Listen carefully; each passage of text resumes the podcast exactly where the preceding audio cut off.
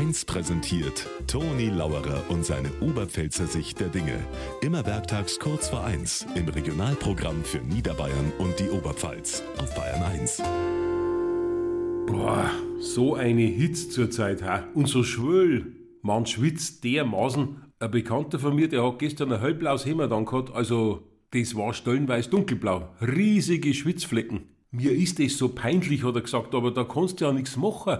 Das schaut so blöd aus. Da hat ich nicht anweh, hab ich gesagt. Ich kenn einen, bei dem schaut's noch blöder aus. Ah, gell, hat er gesagt. Was hat nachher der für ein Hemd dann? Gar keins, hab ich gesagt. Ja, was? Dann hat er auch keine Schwitzflecken. Das nicht, hab ich gesagt, aber der hat 180 Kilo. Da war ein Schwitzfleck weniger peinlich.